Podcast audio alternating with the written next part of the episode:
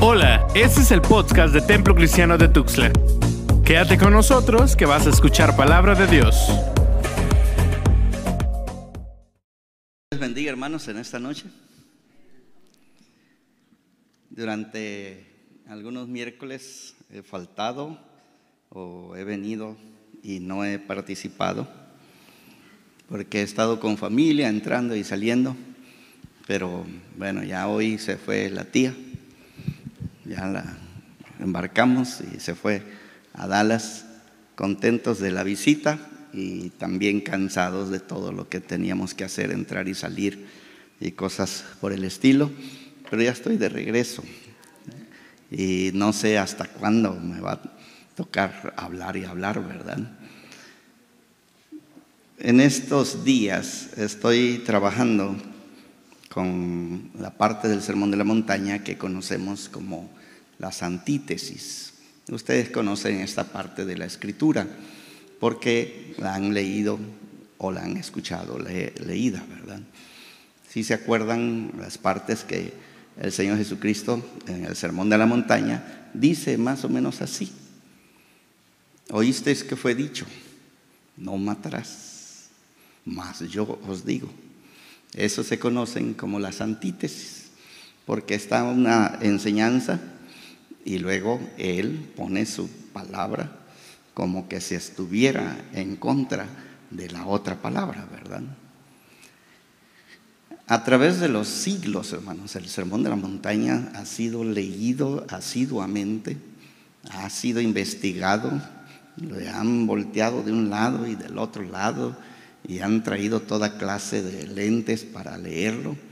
Y nosotros pues tenemos la responsabilidad de escuchar, aprender este, los resúmenes que se van haciendo, cosas por el estilo.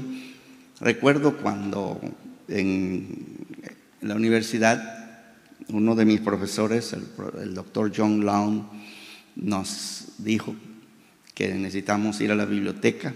Ese era nuevecito en aquel entonces, hermano, de la computación. Y se le dijo a la, bibliotecaria, que queríamos tener un tipo de inventario, si ustedes quieren, una bibliografía sobre el Sermón de la Montaña. Y ella dijo, está bien, puso ahí Sermón de la Montaña y les salió no sé cuántos miles de títulos que podríamos eh, investigar. Dijo, lo pueden reducir. Entonces eh, se hicieron otras propuestas, lo metió y ya y ahí estuvimos reduciéndolo y reduciéndolo y reduciéndolo hasta que finalmente quedamos en 42 páginas. ¿sí? 42 páginas de solo los títulos del tema que estamos investigando en el Sermón de la Montaña. En otras palabras, si uno está acuerdo, desde que mira todo eso, uno sabe, no voy a poder leer todo lo que se ha escrito, ¿verdad? Y aun cuando lo habíamos reducido de una manera tremenda. Entonces, leemos y leemos y leemos y seguimos leyendo. Y en esta semana, pues estoy pensando en el domingo.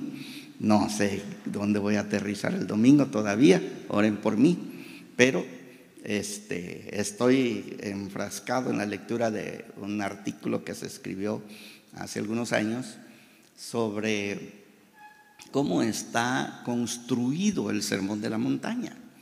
El Sermón de la Montaña, hermanos, está construido y el que lo construyó se llama Mateo.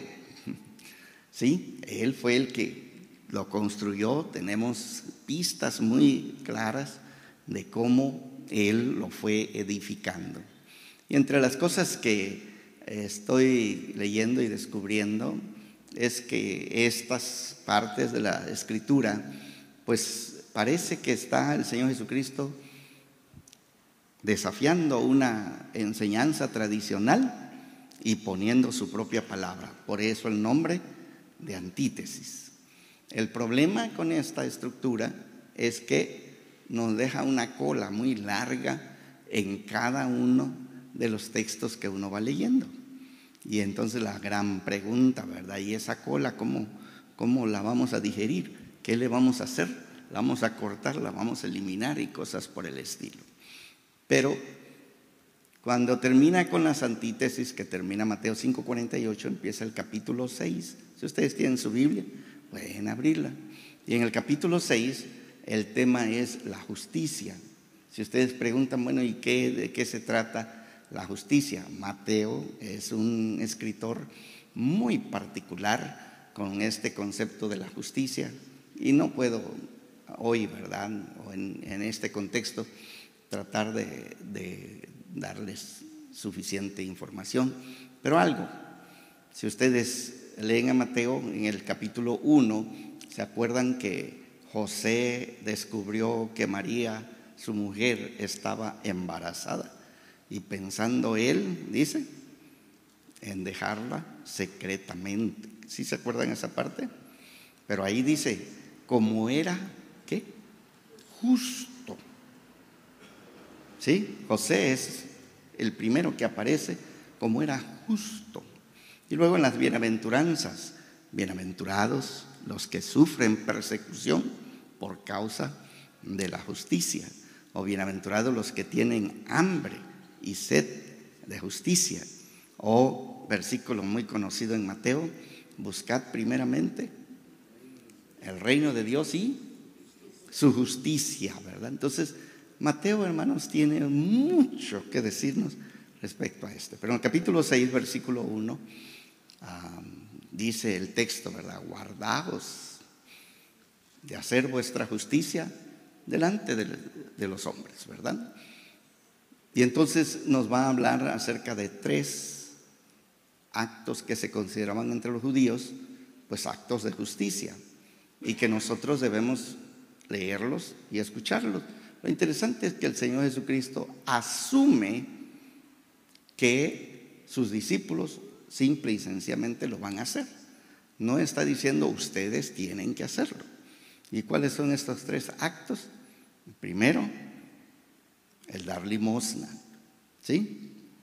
Cuando nosotros damos limosna. ¿Cómo decimos nosotros?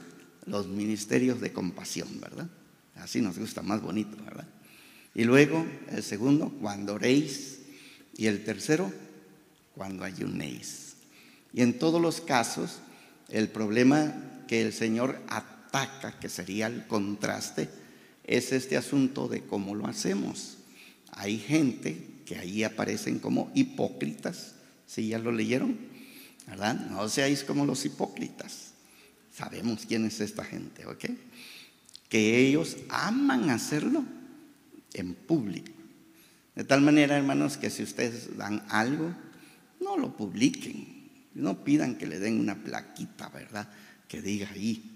¿Sí? Alguien contó una historia de un ingeniero que construyó un faro y en la parte que, donde pegaba las olas escribió ahí para la gloria de Dios. Pero las olas empezaron a golpear y empezó a caerse todo eso y empezaron a aparecer otras letras abajo. Y entonces decía el nombre del arquitecto. ¿Sí? No sé si era para la gloria de Dios o para la gloria del arquitecto. Muchas veces nosotros hacemos cosas para la gloria del arquitecto, ¿verdad? Mea culpa, mea máxima culpa. ¿Sí? Entonces, encontramos que el Señor está diciendo algo muy particular. Y yo quisiera llamarle la atención porque los miércoles de oración son invitación a toda la iglesia a que vengamos y tengamos una oración pública. Aquí nombres, problemas, situaciones se dicen en público y oramos todos. Pero lo que está hablando aquí el Señor tiene que ver con nuestra oración privada. Y lo que ustedes hacen en privado debe de alimentar lo que hacemos en público. Otra vez, hermanos, lo que ustedes hacen en privado debe de alimentar lo que hacemos en público. Si lo que hacemos en privado no corresponde con lo que hacemos en público, pudiera ser que usted y yo estamos tratando que diga el ingeniero Freddy Arriola. ¿Sí? ¿Verdad? Entonces, allá en, en lo secreto, dice el Señor. Cuando ores, ¿qué dice? Hay que meternos a la cámara secreta. Y me gusta porque añade y cerrada la puerta. ¿Sí? ¿Qué significa cerrada la puerta? Que nadie más, nadie más entra allí. Yo quisiera invitarles, hermanos, a que ustedes desarrollen su vida de oración, tanto como ustedes puedan en el tiempo privado.